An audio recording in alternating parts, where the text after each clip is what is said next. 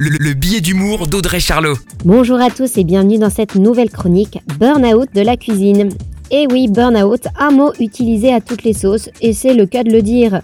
On n'a pas forcément grandi avec l'idée qu'être au fourneau, c'était synonyme d'épanouissement. Malgré tout, on voit de plus en plus d'émissions où on pourrait croire que cuisiner, euh, c'est que du bonheur. Alors voici quelques solutions pour les plus flemmards d'entre nous pour cuisiner cool et sans prise de tête cet été. Le rangement, on commence par faire un peu de tri dans les placards pour garder que l'essentiel. Le visuel a un impact sur notre état intérieur et sur notre productivité. On anticipe, et oui toujours, on cuisine à l'avance en faisant des petites séances de préparation dans la semaine, souvent le week-end et le mercredi. La liste de courses, on la fait efficace pour éviter le gaspillage. Des menus simples, c'est pas top chef euh, tous les soirs. On intègre les contraintes, les jours de flemme et qui cuisine. Et le petit rituel.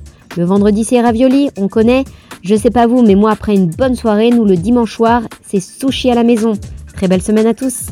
La, chronique de Charlot, à retrouver en podcast sur itswanradio.com.